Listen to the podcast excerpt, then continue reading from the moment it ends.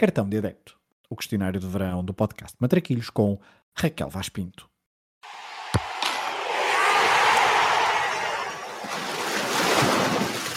Olha a bolinha com creme, sem creme e com Nutella. Tem a mãe que não engorda, só larga. Olha a bolinha. Então vamos lá a este questionário, enfim, palavrinha eufemística para designar tortura, porque há aqui respostas que implicam escolhas que, que me deixaram quase sem dormir vários dias. Mas vamos a isto. Qual o jogo que gostavas de ter visto no estádio? Hum, há muitos, mas talvez eh, o Portugal-Coreia, eh, no Mundial de 1966. Uh, não tanto pelo resultado, mas sobretudo sobre a forma, uh, uh, sobretudo tendo em conta como Portugal deu a volta justamente ao resultado. É um hino a não baixar os braços. Qual o jogo que gostavas de alterar o resultado? Ora bem, aqui uma das grandes injustiças em termos de futebol as várias finais, a Holanda, agora Países Baixos, na final de 74, penso que aquela geração e figuras como Cruyff mereciam ter, ter sido os vencedores e, sobretudo, porque era menos uma final ganha pela seleção do costume, ou seja, a seleção alemã, nesta altura ainda, na sua versão República Federal.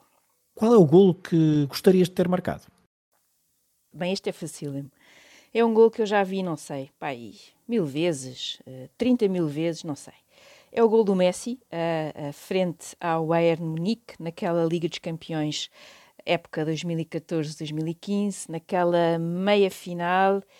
É, o gol é perfeito, é tudo perfeito. É, é a forma, a frieza, Uh, como ele deita, enfim, como o Boateng vai ver a relva e depois, como se fosse a coisa mais fácil deste mundo, faz, uh, passa, por, passa por cima de Neuer. É um golo perfeito, é um golo genial, é de facto o golo em termos de qualidade, de forma de estar, de decisão uh, extraordinária. De facto, Messi é, sem dúvida, uh, o melhor jogador do mundo.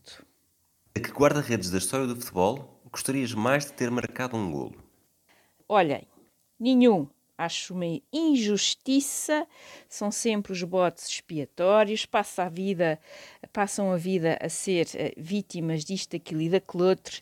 Só se fala dos atacantes, só se fala dos que marcam golos. Sinceramente, acho mesmo uma injustiça e, portanto, aqui esta minha resposta é uma revolta e a resposta é mesmo nenhum.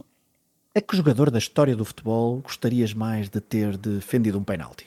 Ora bem, tinha aqui vários candidatos, mas a minha escolha recai sobre uh, uh, o Pesetero, ou seja, uh, Figo, em versão Real Madrid, por um conjunto de razões claramente associadas a esta alcunha que lhe cai, que lhe cai lindamente e que lhe ficou tão bem aplicada.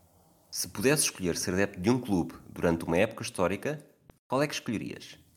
Ah, aqui também a minha resposta é muito fácil. Uh, seria o meu clube, o Benfica, uh, nos anos 60, uh, por tudo, por todos aqueles jogadores, pelo que venceram, pelos grandes jogos com as grandes equipas desta Europa, seria sem dúvida o Benfica nestes anos 60. Combinação clube-treinador nunca aconteceu, mas deveria ter acontecido. Das perguntas, talvez a mais uh, difícil. Aqui uh, não é por ter muita escolha, é porque sinceramente não penso mesmo muito nesta, nestas possibilidades.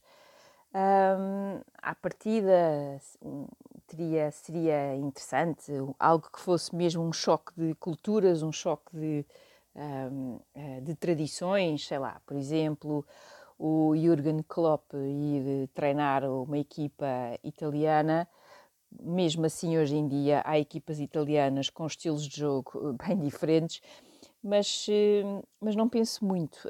Por isso vou tomar aqui algumas liberdades na resposta e vou introduzir uma, uma realidade, uma sucessão, na verdade, que foi a, a sucessão de Guardiola no Barcelona, aquela equipa mítica, uh, e uh, o seu sucessor Tito Villanova, que uh, infelizmente depois acabou por, acabou por, por morrer de um cancro e, e, na verdade, acabou por não ser genuinamente, com tempo, com a médio e longo prazo, ser o sucessor de Guardiola e por vezes penso o que teria sido uh, essa sucessão, o que teria sido genuinamente a continuidade uh, com alguns aspectos que evidentemente Tito traria uh, e trouxe, mas e, e, e, sobretudo também porque o que veio a seguir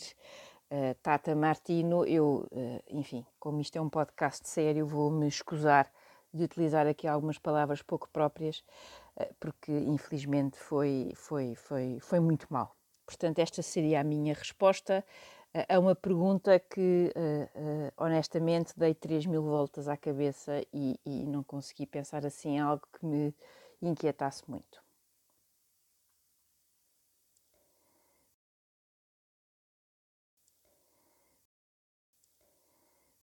Se a final do Mundial tivesse de ser sempre no mesmo estádio, qual é que seria? Bem, as respostas mais uh, óbvias, ou aquelas que seriam assim à cabeça, seriam o estádio do Maracanã e o Wembley. Confesso uh, uh, que ambos me causam irritações. o primeiro é toda aquela conversa do futebol bonito e tal, e o segundo é toda aquela narrativa à volta de a, a, ideia do uh, football is coming home, ou seja, esta ideia, que é verdade, não, não se questiona de tudo, e aliás das melhores exportações dos ingleses para o mundo, uh, o futebol moderno, mas a mim uh, não lido bem, nem com uma nem com outra, e portanto eu, a minha escolha seria um, um, estádio, que é um estádio que tem uma um lado, uma tradição, um ambiente, sobretudo em, em, em dia de, de derby, uh, um ambiente, uma, uma, toda uma coreografia, uh, as cores, os cânticos, enfim, é de facto um estádio extraordinário. Eu escolheria o San Siro. Uh, e, e, e, logo aqui uh, uh, os ouvintes, os nossos ouvintes, já estão a apanhar a onda. claro que no derby entre o Milan e o Inter, eu obviamente eh, estaria a torcer pelo Milan e não por, pelo, pelo Inter. Portanto, para mim o estádio chama-se San Siro e não se chama Giuseppe Meazza.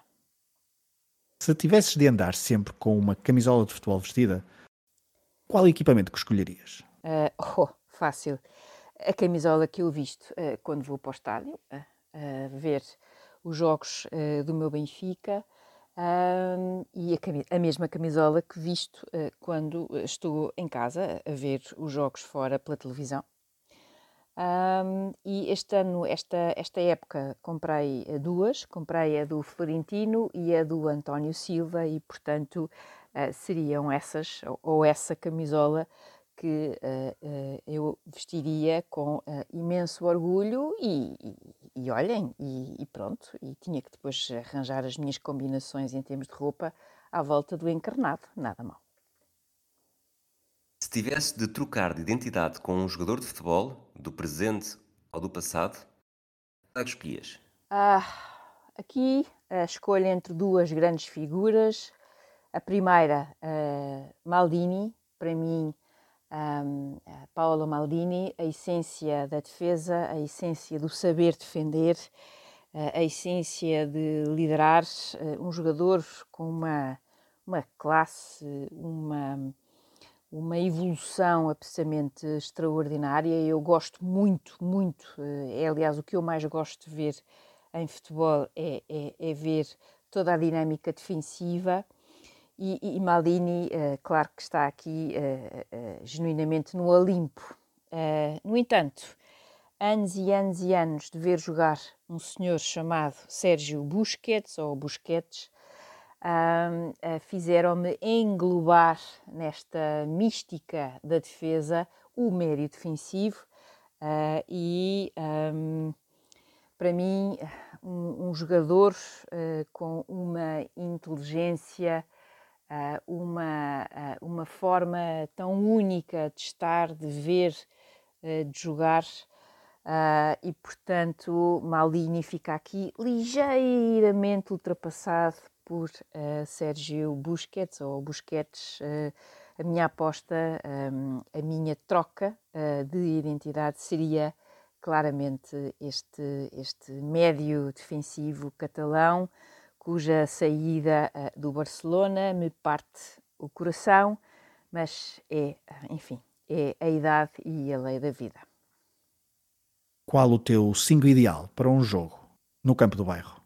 o 5 ideal para um jogo, assim, um, um jogo uh, no bairro. Hum, ora bem, começaria com Ederson, um, um guarda-redes uh, que, uh, que tem um conjunto de habilidades barra habilidade uh, absolutamente notáveis, a jogar com os pés, a sua colocação da, em termos de bola é extraordinária e, e, e, muitas vezes equivale para aí quase a 3 quartos do golo, portanto, se claramente Ederson para, faz, para me fazer companhia nesta, neste jogo. Depois, uh, claro, uh, não sei se, se, enfim, vou-me repetir um bocado, mas uh, Busquets sempre e a toda a hora. E também aqui já num registro mais, mais jovem, eu escolheria um jovem que me impressionou muito, mas muito este ano, o António Silva, eu sei, só fez uma temporada, só tem, só entre aspas, tem 19 anos, um, mas sinceramente há muito que não via um defesa com tanta qualidade, atitude, garra, forma de viver o clube. Um, e, ao mesmo tempo, uma, uma serenidade uh, que foi uh, imperial uh, nos grandes jogos da fase de grupos da Liga dos Campeões. António Silva esteve, foi extraordinário. E como benfiquista tenho um orgulho ainda maior neste, neste jogador. E depois, porque enfim, apesar de ser jogo assim bairro e tal, é para ganhar. Portanto, tínhamos que ter Messi nesta conversa e para Messi não há, já não há palavras, já não há formas de o descrever. E, e por último, para dar assim aqui um toque uh, mais, uh, um toque diferente, eu escolheria aquele jogador uh, georgiano do Napoli, que foi importantíssimo na conquista do, do, título, do terceiro título do, do Napoli no campeonato italiano, o Kvaratskhelia, e ufas, consegui dizer Kvarat para os amigos, porque de facto o nome não é fácil. Um, e a pergunta não pede, mas uh, este ano se tivesse que escolher uh, também um treinador para ajudar a esta festa, claro que este é o ano de Guardiola, uh, e bem, e bem merecido, no entanto, a minha escolha seria para uh, Spalletti, justamente o treinador do Napoli, cujo feito foi absolutamente extraordinário e, portanto, uh, essa seria a minha, a minha escolha. Quem é que escolhias para fazer dupla contigo numa partida de matraquilhos? Eu claramente ficaria à defesa, mas como é evidente, uh, gosto mesmo é, é, é, mesmo o que eu gosto mais de ver e, portanto, teria que ter uh, ao meu lado alguém que tratasse de toda a parte mais avançada. E aqui o, o nome só pode ser o nome do melhor jogador português na atualidade, Bernardo Silva, até porque assim aproveitava para lhe fazer duas perguntas, que são duas perguntas importantíssimas para a minha vida. A primeira, quando é que ele pensa regressar ao Benfica? E, em segundo lugar, quando é que podemos começar eh, a fazer o lobby. Temos tempo, temos, aliás, muito tempo, eu não o quero de todo nem apressar, uh, nem, nem perturbá-lo, assim, lá mais para a frente começar a pensar em, em ser também uh, presidente do Benfica, porque acho que fará um ótimo trabalho. Que música relacionada com futebol escolhes para terminar este questionário do cartão de adepto? Que música uh, do futebol esco uh, esco escolho para terminar este questionário tracinho tortura? Aqui, olhem, esta foi das mais fáceis, um, só pode ser mesmo a, a, música, a letra, a canção, o hino, que é You'll Never Walk Alone, uh, dos, dos Reds, dos adeptos do Liverpool, uh, por tudo o que o que é a atmosfera e tudo aquilo que uh, a forma como, esta, como este momento é vivido, mas sobretudo a mensagem desta música, desta canção, deste hino. Esta ideia de que uh, aconteça o que acontecer, um, derrota, meia derrota, o que seja, ou vitória, não interessa, nós, os adeptos, estamos cá para apoiar, estamos cá para o que der e vier e, portanto, essa mensagem de apoio incondicional é, é de facto uh, aquela mensagem e a música, já agora também uh, vale a pena uh, cantarolar, saber cantar, que é bem bonito.